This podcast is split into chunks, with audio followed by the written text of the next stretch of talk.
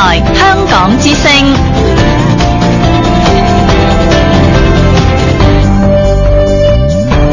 请锁定数码广播三十二台，全天候为您服务。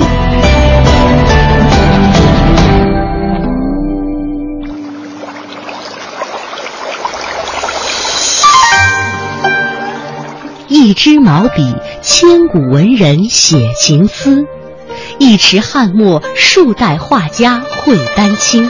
在这里，感受笔墨中国；一砖一瓦，凝聚悠悠岁月情；一草一木，讲述风云变幻事。在这里，感受山水中国；一支昆曲，以律之声起江南；一首秦腔。三秦大地齐和鸣，在这里感受音律中国。您现在正在收听的是中央人民广播电台香港之声《中华风雅颂》。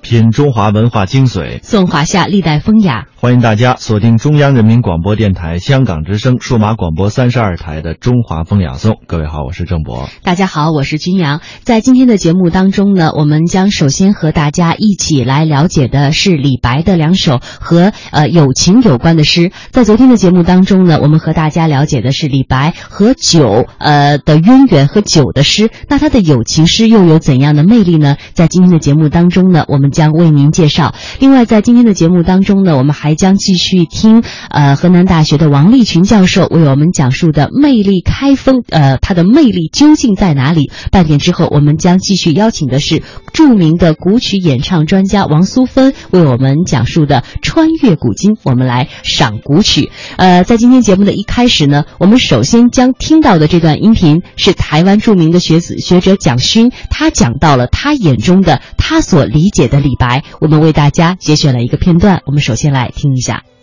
中国文学的高峰，也就表现在唐朝，特别是诗的部分。一直到现在，我想很多对于儿童的这个文学的入门啊，可能都有所谓的《唐诗三百首》。那么《唐诗三百首》选出了三百首唐诗，那么让我们阅读李白、杜甫、王维，那也感觉到好像他是所有中国文学进入诗的领域的一个最重要的入门。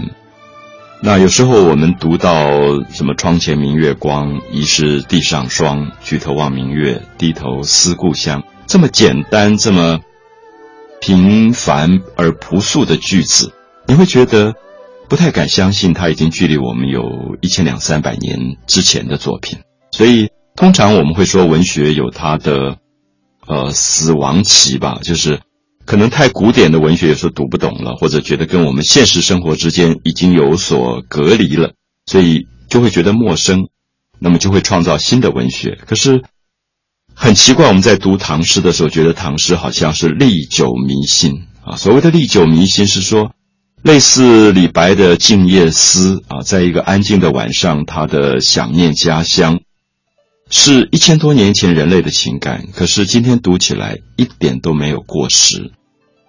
床前明月光，疑是地上霜。举头望明月，低头思故乡。很可能发生在今天任何一个地方，甚至任何一个族群都可能了解这样的一个乡愁的情感。所以我们会觉得唐诗，因为。文言或者是句子词汇都到了水到渠成的这种地步，所以他的确是一个非常成熟的诗的表现。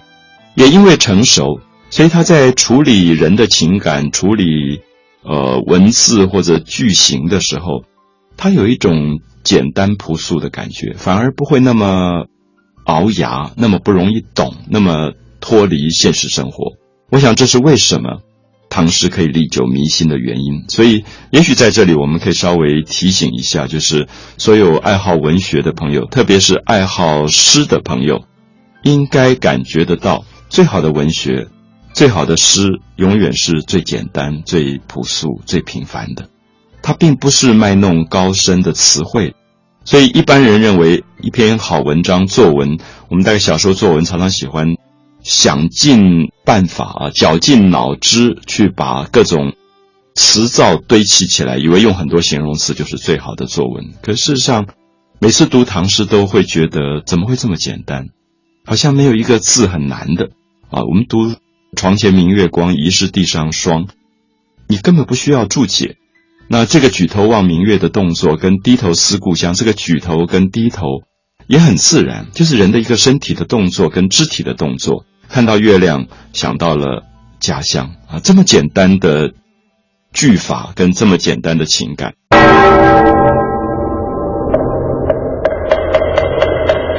古与今，文化碰撞，雅与俗相得益彰。与古人对话，和文化同行。这里是中华风雅颂。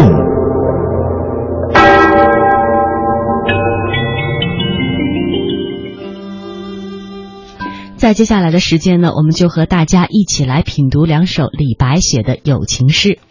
首先，第一首呢是《送友人》，这是唐代诗人李白所创作的一首非常充满诗情画意的送别诗，也是李白众多名篇当中的一首。全诗一共有八句四十个字，表达了作者啊送别友人的时候依依不舍之情和离情别绪之意。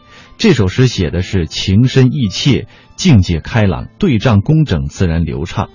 在他的起句就说到了送友远行时的一些景物的环境，后来呢又开始写友人在别后将如孤蓬万里，不知要漂泊到何处，隐含着不忍分离之情。后面的四句是寓情于景，把惜别的这种情思写得委婉含蓄、深切感人。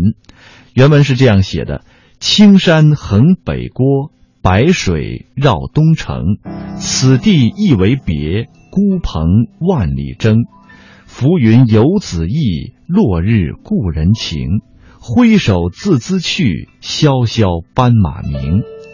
这首诗如果译成白话文的话，那它描写的就是这样的景象：青翠的山峦横卧在城墙的北面，波光粼粼的流水围绕着城的东边。在此地，我们相互道别，就你就像孤蓬那样随风飘荡，到万里之外远行去了。浮云像游子一样行踪不定，夕啊夕阳徐徐下山，似乎有所留恋，挥挥手，从此分别。有人骑的那匹将要载他远行的马，萧萧长鸣，似乎不忍离去。那这首诗的文学魅力究竟在哪里呢？这是一首情深意长的送别诗，作者是通过送别环境的刻画、气氛的渲染，表达出了依依惜别之情。呃，头两句“青山横北郭，白水绕东城”，交代出了告别的地点。诗人已经送友人来到了城外，但是两人仍然不愿分离。只见远处青翠的山峦，呃，横在外城的北面，波光粼粼的流水绕城东潺潺的流过。这两句当中的青山对白水，北郭对东城，首联既写了呃非常工整的这种对偶句，别开生面，而且青白相间，色彩分分明。横字呢是勾勒出了青山的静姿，绕字描写出了白水的动态，用词准确而传神，诗笔挥洒自如，描摹出了一幅非常秀丽的图景。你并没有看到送别两个字，但是笔端却分明饱含着依依惜别之情。在接下来，他就写了两句的写情的意思，他就是来借这种孤蓬来比喻友人的漂泊生涯。说到此地一别，离人就要像那随风飞舞的蓬草，飘到万里之外去了。这一联上呢，从语义上来看，可视之为是流水对形式，也就是两联的语义是相承的。但是纯从对的角度看，不是公对，甚至说是不对。那么它恰恰体现了李白的天然去雕饰的诗风，也符合古人不以形式束缚内容的一种看法。这首联当中，出此句“此地一为别”，语意斗转，将上联的诗情画意啊一下扯破了，有一股悲剧的感人的力量。古人呢都是常以飞蓬、转蓬、飘蓬来比喻漂泊的生涯，因为这二者都是屈从大自然，他任务而而漂泊，这种有着这样的特征，所以呢这句话当中想到了鹏的形象，就显得十分的沉重，有不忍之情，飞到一身珍珍重可比。那么李太白当时，呃，《李太白集》当中啊，王琦注云。浮云一往而无定计，故此比游子之意；落日闲山而不遂去，故以比故人之情。那么这两句诗恰恰表达了诗人对于友人的这种深切的关心，写的流畅自然，感情真挚。颈联“浮云游子意，落日故人情”，大笔挥洒出了分别时的辽阔背景。天边一片白云飘然而过，一轮红日正向着地平线徐徐而下。正在此时，更令诗人感到离别的不舍。这两句，您看，浮云对落日，游子意对故人情，这个对仗也非常的工整。诗人不仅写景，还巧妙地用浮云来比喻友人，就像天边的浮云行踪不定，任意东西，谁知道会漂泊到何处呢？无限关切之情自然溢出。而那一轮西沉的红日落得徐缓，把最后的光线投向了青山白水，仿佛不忍离开。而这正是诗人此刻心情的象征。此句也可以理解为游子将行未行的恋旧情谊，有欲行又止，身行心又留，一种非常复杂的情绪。落幕的形象既可理解为故人的眷恋之情，也可以理解为对友人的祝福之情。夕阳无限好，长河落日圆。但愿有人前路阳光灿烂，诸事圆满，呼应了“孤蓬万里征”一句。我们再来看尾联，尾联的两句啊，情意更切。挥手自兹去，萧萧斑马鸣。送君千里，终须一别。挥手就是写了分离时的一个动作。诗人内心的感受没有直说，只是说了“萧萧斑马鸣”的动人的场景。诗人和友人在马上挥手告别，频频致意。那么那两匹马仿佛懂得主人的心情，也不愿脱离同伴。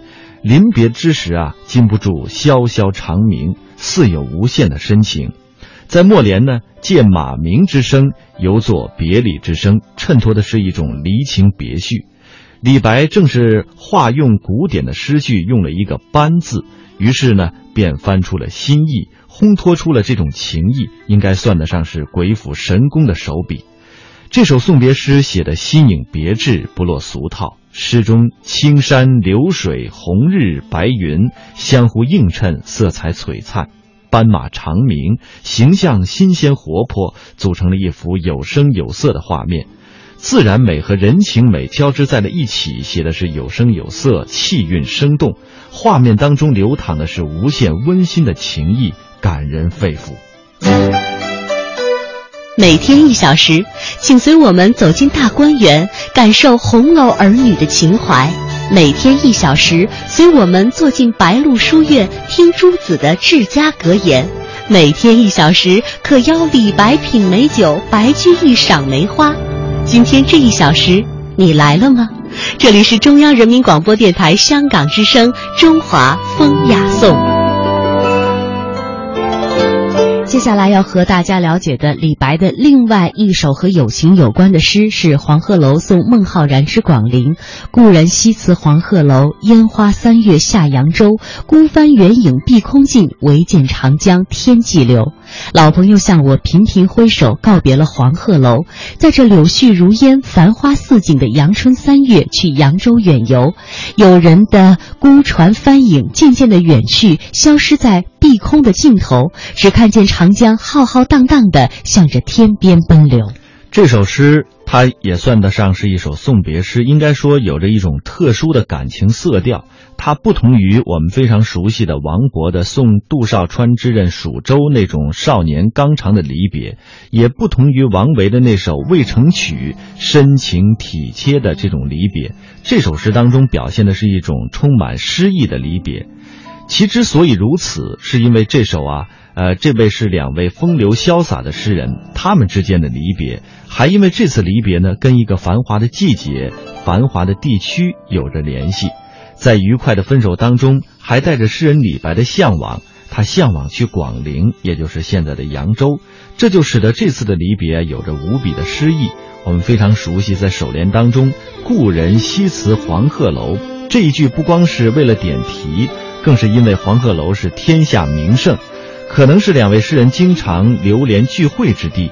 因此呢，一提到黄鹤楼，就带出了种种与此有关联的富于诗意的生活内容。而黄鹤楼本身，又是传说仙人飞上天空去的地方。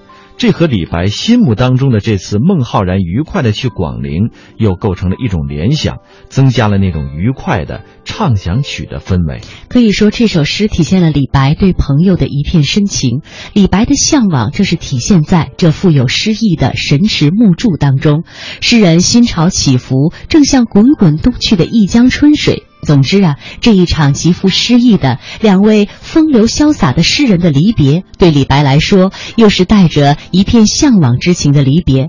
被诗人用绚烂的阳春三月的景色，将放舟长江的宽阔画面，将目送孤帆远影的细节，极为传神的表现了出来。